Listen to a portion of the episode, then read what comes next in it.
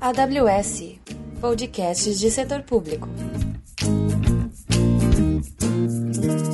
Bem-vindos à trilha de setor público da AWS Brasil. Eu sou Melissa Ravanini, arquiteta de soluções. E eu sou Bruno Silveira, também arquiteto de soluções.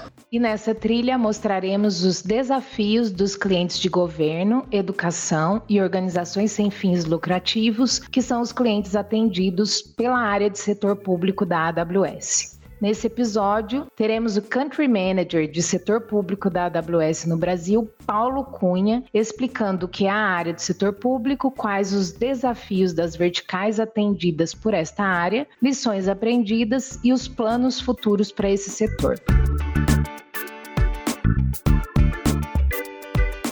Tomar a liberdade de te chamar pelo seu apelido, tudo bem, Pacu? Aí você explica para os ouvintes o porquê do seu apelido e gostaria, antes de mais nada, de agradecer a sua presença no nosso podcast. Então, que tal começarmos explicando quem é Paulo Cunha? Pessoal, super obrigado. Parabéns pela iniciativa. Isso está para mim está entre Invent Simplify e Learn Be Curious. Estão perfeitos aqui na iniciativa. Pacu, como o nome diz, PACU, iniciais do nome vira Pacu. Isso é um apelido que eu carrego desde a universidade e não consegui mais tirar. Eu diria para vocês que é mais fácil você me chamar de Pacu do que de Paulo, mas fique super à vontade. Nos meu business card você vai encontrar Paulo Cunha entre parênteses Pacu, porque no meio das reuniões alguém solta um Pacu. Pelo menos você já sabe quem é. Então, super obrigado por isso, pessoal. Uh, rapidamente, pai de quatro filhos muito felizes, com uma nora, uma esposa, casados, somos casados há mais de 30 anos, aí você já sabe a minha idade. Eu tô aqui para ajudar junto com vocês a construir um tremendo time de setor público e muito obrigado pela oportunidade mais uma vez. Bom, nós agradecemos a sua presença, Paco. Bom,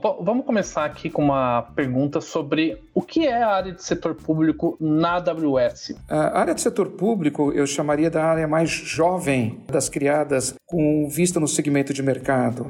Nós temos a AWS como uma empresa de 14 anos de existência, a área setor público tem 8 anos de existência. Isso acaba acontecendo pela definição corporativa de que o modelo de setor público, o modelo de engajamento, o modelo procedural e os projetos setor públicos, eles são completamente diferentes nas suas dinâmicas no que diz respeito a um setor comercial, da onde a empresa nasce de uma maneira geral, porém com um modelo diferente de engajamento e proposição. Para mim, isso é consequência de um customer obsession. Como você entender, primeiro, regulatórios dos seus clientes na aquisição, segundo, como você conseguir entender as formas com que ele consegue usar e discutir desde posicionamento e localização de dados até mesmo dos serviços mais complexos que rodam em cima do que poderia chamar de vocês de um ambiente regulatório pesado. Na AWS, o setor público ele começou não apenas como governo. Governo é uma parte importantíssima, como havia comentado com vocês, é a coluna principal. Entretanto, governo ele é influenciado e ele é gerido por outras áreas de alta regulamentação. A primeira delas é a área de educação. Portanto, a área de educação está contida também do que nós chamamos de setor público na AWS. Ela pega desde o que nós chamamos dos ensinos básicos, primários, médio fundamental, até também ensino superior e ensino de pós-graduação. Seja ele a sua escola, seja uma universidade, seja um centro universitário do setor privado, do setor público, com fins ou sem fins lucrativos, nós tomamos conta e olhamos o nosso cliente desde o início da carreira do jovem, do kindergarten ou no ensino fundamental, até o ensino superior com pós-graduação e pesquisa. A segunda área, a terceira área que nasceu, governo, educação, e a terceira foi organizações sem fins lucrativos. Porém, quando você fala em organizações sem fins lucrativos, ela vira quase que um universo. E eu vou explicar um pouquinho para vocês. A área do Brasil de sem fins lucrativos, ela tem também uma área de saúde. Saúde no Brasil é simplesmente 95% de todos os hospitais do Brasil. Saúde no Brasil é você ter o SUS, o Sistema Universal de Saúde, dentro do conceito da Constituição. Tudo isso é setor público. Então, esta é uma área em que nós tivemos que desenvolver e ter a liderança de algumas pessoas para que nós pudéssemos focar e dar ao, cliente a maior atenção para a solução de grandes problemas, que a gente pode comentar mais para frente. Ainda dentro de NPO, algumas áreas que começam a surgir são exatamente a área que nós chamamos de associações de créditos. Associações de créditos e bancos de desenvolvimento são como se fosse uma comunidade de pessoas que se juntam para criar e gerar crédito de baixo custo. O volume deles hoje chega a quase que 11% do mercado brasileiro financeiro. E recentes projetos na área de transformação digital foram realmente vencidos e dado como recebido pela AWS. O que significa que dentro de organizações sem fins lucrativos, você não tem só saúde, mas também você tem área financeira. Nós estamos desenvolvendo a área cartorial e nós estamos continuando a expandir toda a área de fundações e outras cooperativas fora as cooperativas de créditos. É um grande desafio, porque se você não segmenta, você não consegue entender esse mercado, mas acreditamos que ele possa ser elementos e componentes de novas verticais que estão nascendo dentro do setor público. E por fim, não com menos importância, mas há dois anos nós recebemos essa incumbência é, global de iniciarmos uma área de empresas e utilidades, que é bem diferente, não está dentro de sem fins lucrativos. Ela é muito similar no conceito quando você pensa em educação, porque as empresas de utilidades elas vão desde energia elétrica, passando por transporte de gás e chegando também em tratamentos de saneamento básico. Essa unidade tem tido um crescimento fantástico para nós também durante esse, esses últimos dois anos e nós conseguimos alavancar recursos dedicados para esta área, que tem sido para nós uma outra área de vertente de crescimento. Então, quando você olha para todas essas áreas, fora governo, são áreas altamente regulamentadas e que fazem parte de um ecossistema em que mobilizam o cidadão. Hoje eu ouvi uma expressão que eu gostei muito ao invés de setor público, serviços públicos. O que, que nós fazemos? Nós cuidamos do ecossistema regulamentado que traz serviços públicos essenciais. Eu queria aproveitar a deixa para te perguntar um pouco mais específico sobre governo. Quais são os desafios que a AWS tem hoje do ponto de vista de adoção de nuvem por governo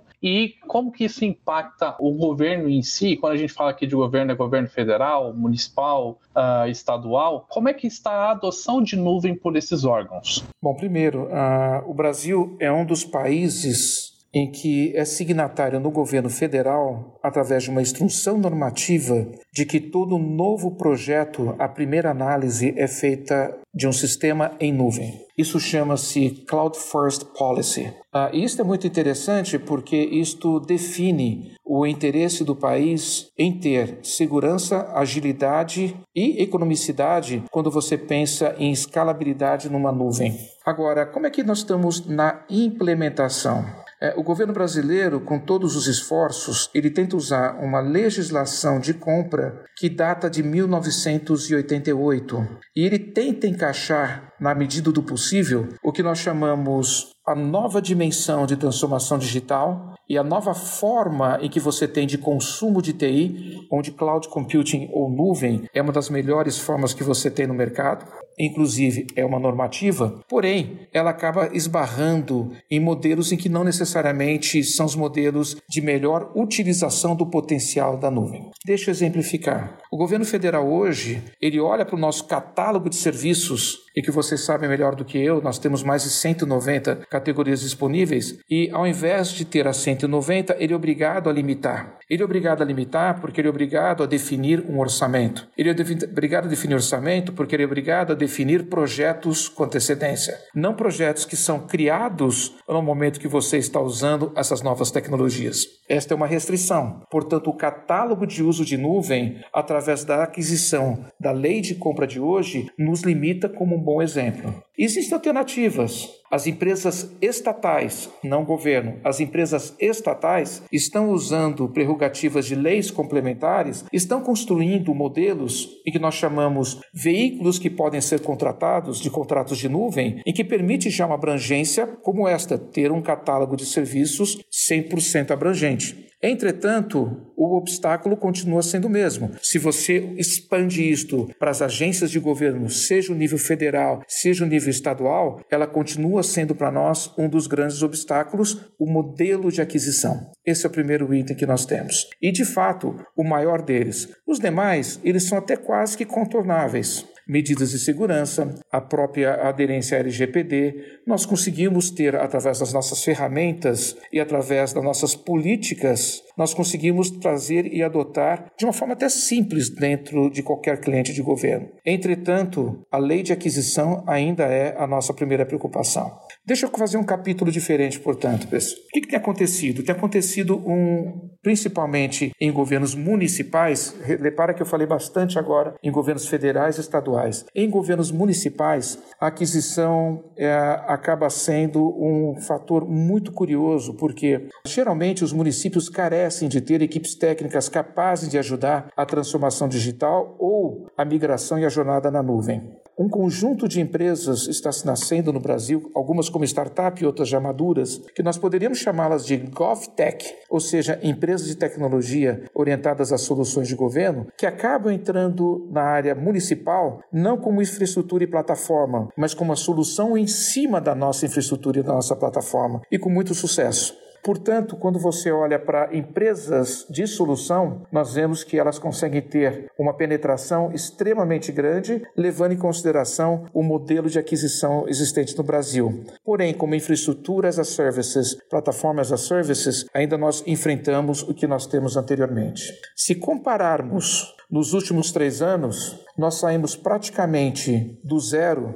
para milhões de dólares. O que significa o contínuo aprendizado e aperfeiçoamento, o reconhecimento das capacidades de nuvem, elas estão vindo numa velocidade extremamente grande. Então nós acreditamos que apesar de ser uma barreira ao modelo de aquisição, nós conseguimos, junto com o ecossistema de mercado, cliente e parceiros, fazer essa transposição e ter um modelo mais moderno. Esse é o status. Queria saber um pouco de você, alguns exemplos de uso de nuvem em governo hoje em produção. Você pode citar alguns para nós? Vamos começar um pouquinho em governo federal.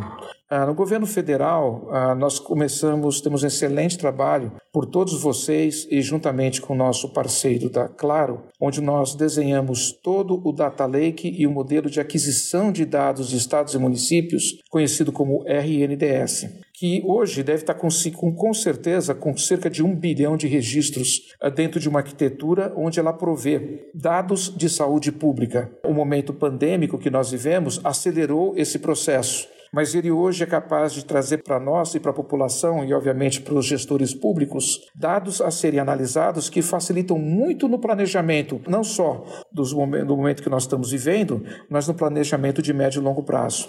Esse é um modelo bem interessante que nós estamos indo em vento em polpa e graças à combinação do modelo junto com os parceiros, nossos conjuntos de Solution Architectures, assim como também Professional Services. Um outro modelo de escala federal é o que nós chamamos o Sistema de Integração de Fluxo de Documentos e Fluxos de Informação, conhecido como SEI. Hoje, na Polícia Rodoviária Federal, ele tem sido um instrumento de escalabilidade tremenda, é um dos maiores usuários. Imagina a Polícia Rodoviária, Rodoviária Federal conseguindo on-time escalar em picos documentos tipo multas ou apreensões ou processos paralelos e você conseguir trazer tudo isso dando a escalabilidade com segurança segurança e rapidez. Com isso, nós são dois exemplos em governo federal em que você atinge direto o cidadão, um no planejamento e outro na, na controladoria. Deixa eu dar alguns exemplos na área estadual para vocês. Um deles no governo do estado do Ceará, onde nós rodamos a folha de pagamento do estado, onde o nosso cliente ele conseguiu 30% em economia. Esse inclusive é um case que vocês podem encontrar dentro do nosso website. Um outro que está indo muito bem foi exatamente durante o início da, do ciclo pandêmico aqui no Brasil, o governo do Estado de São Paulo solicitou em que uma ajuda para nós levarmos uma solução da IPTV e migrássemos no lift and shift na primeira hora para a nossa cloud. Uh, hoje essa solução ela está com contínua otimização na sua operação e estamos começando a entrar na aplicação e nós conseguimos hoje atender 5 milhões de estudantes em três vias importantes: mobile, browser e TV digital fazendo broadcast, sendo uma solução única e a maior nessa capacidade no Brasil. Uh, um exemplo na área municipal, para deixarmos uh, um entendimento bem bacana, é de uma empresa conhecida como Beta. Ela fornece o que nós chamamos GRP. GRP é o ERP de governo, muito focalizado em municípios. Num dos modos que eles desenvolveram, eles desenvolveram para secretarias de educação. É um case também nosso que você vai encontrar no nosso website. É um case bem interessante, porque ele consegue, num desses módulos, usando técnicas de machine learning e algoritmos em open source e aperfeiçoado com os clientes, fazer previsibilidade com uma alta sofisticação do que poderia ser dos alunos em que vão, de certa forma, sair no ciclo educacional e, consequentemente, esta ferramenta ajuda no planejamento e ajuda a tomar também decisões de como você evitar essa evasão escolar. Esses são exemplos do que está acontecendo no mercado brasileiro em educação e tem tido uma repercussão muito importante para nós. Imagina que nós começamos praticamente esses cases todos que nós estamos falando foram desenvolvidos nos últimos três, três anos e meio, com a ajuda de toda a equipe de governo que envolve os account managers, PDMs e parceiros importantes, solutions architects e professional services, que sem vocês nós não teríamos conseguido chegar a essa situação. Você comentou anteriormente sobre é, NPO, que é a forma como a gente chama internamente a área de organizações sem fins lucrativos, que é a sigla em inglês de Non-Profit Organizations. Há alguns anos, a AWS fez uma parceria com o programa de TechSoup para dar créditos para clientes de, dessa vertical. E eu lembro como isso foi um divisor de águas para eles, né? Para eles conseguirem é, viabilizar projetos em nuvem. Você gostaria de explicar para a gente um pouco mais o que é o TechSoup e, se fique à vontade para discutir outros programas ou outras formas que a gente tem de ajudar clientes nessa área na adoção de computação em nuvem? Perfeito, Melissa. O TechSoup ele é um programa da AWS desenvolvido com uma ONG chamada TechSoup, que tem amplitude global e eles têm um representante aqui no Brasil. Qual que é o objetivo? O objetivo é até 2 mil dólares por ano. Qualquer instituição sem fins lucrativas com algumas restrições, mas em geral são qualquer delas sem fins lucrativas, pode se cadastrar e receber o que nós chamamos desses 2 mil dólares de créditos que são aplicados nos diversos, vamos chamar, segmentos dentro das organizações sem fins lucrativos carinhosamente apelidada de NPO dentro da AWS, Not for Profit Organizations. Bom, o grande divisor de água é que ele começou a dar capilaridade para até então clientes que nós não atingíamos. O que, que significa? Alguns clientes, por questões até mesmo de pequenas ONGs ou pequenas cooperativas ou mesmo fundações recém-lançadas, eles não tinham, primeiro, a capacitação necessária para isto e, portanto, com 2 mil dólares é um bom dinheiro para você começar a ter o primeiro entendimento. Entretanto, ela também atingiu aquilo que nós chamamos de dar o primeiro kick no, na presença digital de muitas dessas instituições. Por exemplo, muitos portais ainda rodam utilizando esse volume financeiro em pequenas ONGs, ONGs sejam elas de busca e procura de animais, de ajuda a crianças carentes e assim por diante, utilizando esse espaço de 2 mil dólares. Esse programa ele é curioso porque ele também invoca e começa a desenvolver a necessidade de você ter um parceiro para suportar. Ah, um dos cases que nós vemos mais frequentes são que eles começam a usar e eles pedem: será que eu não consigo ter um parceiro que pode me ajudar a criar ou a desenvolver melhores práticas? Portanto, nosso ecossistema, através dos nossos parceiros, de public sector dentro do programa que nós chamamos APN acabam também tendo uma geração de negócios. A grande maioria acabam suportando de uma forma financiada, a outra, obviamente, ainda fazem boa parte dessa, desse exercício no programa quase que proativamente com pro bono. Bom, com isso, nós começamos ano a ano. Eu diria para vocês que nós temos, em média, 170, 180 novos participantes do programa, o que fazem uso do programa por ano e crescendo, crescendo numa medida positiva. Portanto, é você levar para aquele que não tem acesso à tecnologia de cloud computing com todas as vantagens e dar início na sua pequena instituição. E algumas instituições de porte começam a fazer o teste. É, nós não ficamos por aqui. É, nós temos outras modalidades. Nós temos os credits que nós chamamos os créditos para as instituições sem fins lucrativos. Esses créditos têm uma regrinha diferente das regras que você aplica tradicionalmente aos demais segmentos do programa, onde você tem maior flexibilização do uso de créditos para ajudar no ramp-up das soluções que você pode levar para os seus clientes. Algumas dessas, para vocês terem uma ideia, dessas not-for-profit organizations, elas são grandes cooperativas ou são grandes associações patronais. A BIMAC é uma delas. Nós estamos discutindo hoje um processo de migração da situação da solução on-premise da SAP migrando para a nuvem. O que, que significa? Significa que este é um dos programas em que você consegue, de uma forma chave, fazer essa migração. Outros programas que nós temos, além de, de créditos para NPO, são todos os programas que você aplica regularmente para uma grande empresa, você também pode aplicar para essas grandes instituições instituições, como eu dei como exemplo a BIMAC, mas nós temos também uma das maiores delas, chamada CEE, que é uma organização sem fins lucrativas que somente cuida em cima do que nós chamamos de transações de estudantes e empresas no que diz respeito a estágio e programas de trainee. Portanto, ah, os programas eles se acrescentam com os programas que nós designamos TechSoup, NPO for Credits e nós somamos com os demais programas que são disponíveis para qualquer cliente convencional. Com uma vantagem, nós conseguimos ter algum, é, esses dois iniciais de uma forma rápida para aceleração da sua adoção. Uh, Pacu, no começo da nossa conversa você citou uma área logo ao fim do que é setor público no Brasil, que são a área de utilidades. Você podia falar um pouco mais para nós o que é a área de utilidades, mais conhecida uh, como utilities, e qual é o, o impacto da AWS para esse setor? Sem dúvida. Obrigado, Bruno, porque esse é um dos grandes desafios que você tem para o setor.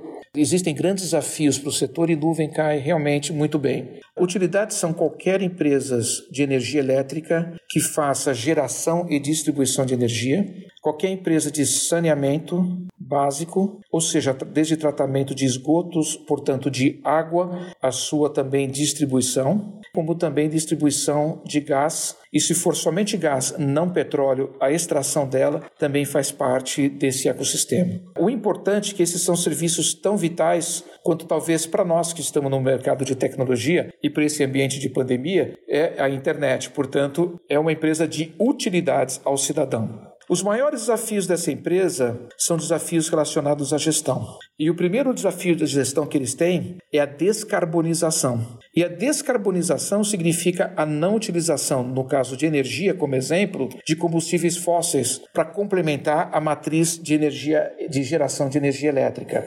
Neste caso, quando você utiliza as regiões da AWS, com o nosso compromisso de redução do uso de combustíveis fósseis e de descarbonização também, nós conseguimos trazer com energias renováveis uma TI limpa. E isto entra no índice em que eles são regulados por essa utilização. Exemplo, você deve estar lembrado lá para trás, e ainda existem algumas usinas de geração de eletricidade à base de carvão. Essa é uma das grandes formas poluidoras, algumas delas com combustível, geradores de altíssima potência.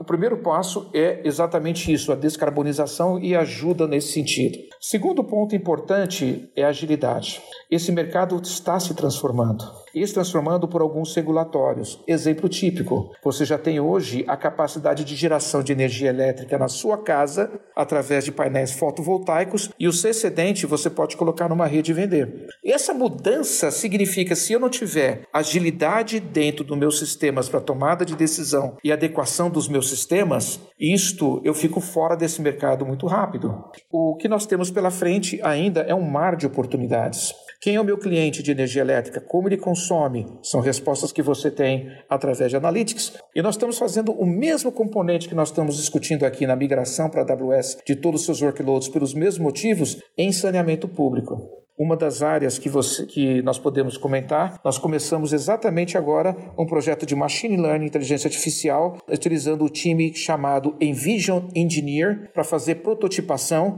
dentro da Sabesp. Esses são exemplos de como a tecnologia está ajudando a aproximar o cliente dentro da empresa de utilidades e como ela, nas mudanças de regulatórios, são capazes de acelerar a sua adoção e dar tomadas estratégicas para essas é, empresas atender melhor o seu cliente, que no fundo é o seu cidadão. Paco, para a gente encerrar, queria que você contasse para a gente, você está na AWS há mais de quatro anos, né? O que você viu que mudou desde então talvez coletando aí lições aprendidas e olhando para o futuro, o que você enxerga para a área é, nos próximos a médio e talvez longo prazo? Bom, obrigado, Melissa. Nós entramos praticamente juntos, Melissa e eu, né? com a diferença de poucos meses. Uh, eu me lembro muito bem que me deram um time. O time de account managers eram quatro pessoas, duas do Brasil, uma na Flórida e a outra recém-contratada ainda na Argentina, no Chile, perdão. E essa foi o início. E logo depois, toda uma evolução. Isto definiu para nós uma nova forma de trabalho, que é o trabalho de fato em Two Pizza Team. O que significa nisso? Se nós de fato não tivermos o team do Two Pizza Team, onde congrega Account Manager, SA, parceiro, portanto PDM. Nós temos também nossa equipe de marketing LDR, ISR e muitas vezes professional services, nós não conseguimos dar a melhor experiência para o cliente. O grande diferencial é que nós ganhamos esta maturidade. E nós ganhando, e quando nós ganhamos essa maturidade, muitos dos nossos clientes ganharam maturidade equivalente.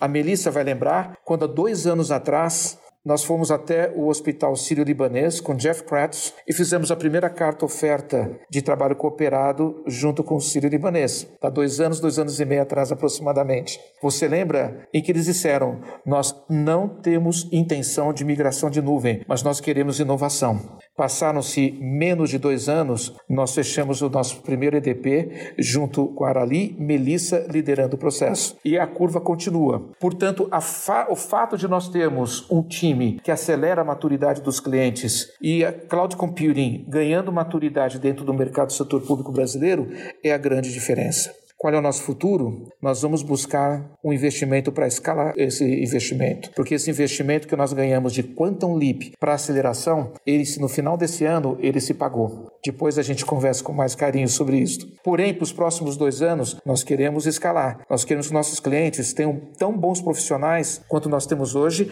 porém numa escala maior. Esse é o nosso futuro. E muitas oportunidades vão vir para nós que somos funcionários da empresa, tanto em nível gerencial como na carreira como indivíduo contributor e novas oportunidades e novas verticais. A minha expectativa é que nós vamos ter e vamos crescer. E muito obrigado, pessoal, por que vocês estão fazendo hoje pela empresa. É muito bacana, né, Melissa? Você que está um pouco mais tempo, o Brunão já está com dois anos praticamente conosco. Você vê começando com aquela semente pequenininha, né? E quantos clientes hoje vocês trabalham e atuam com missão crítica e ajudam a fazer a transformação digital deles, principalmente no momento como esse, no momento da pandemia. Pacu, nós que agradecemos todo o seu apoio e sua presença aqui hoje. Nos vemos na próxima. Um abraço. Um abraço, pessoal. Obrigado, pessoal.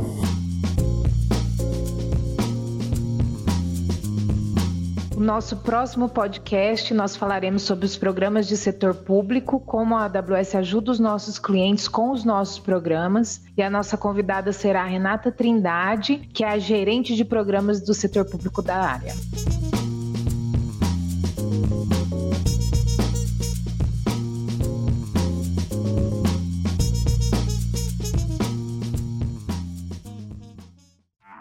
Esse episódio foi editado pelos editores. Acesse oseditores.com.br.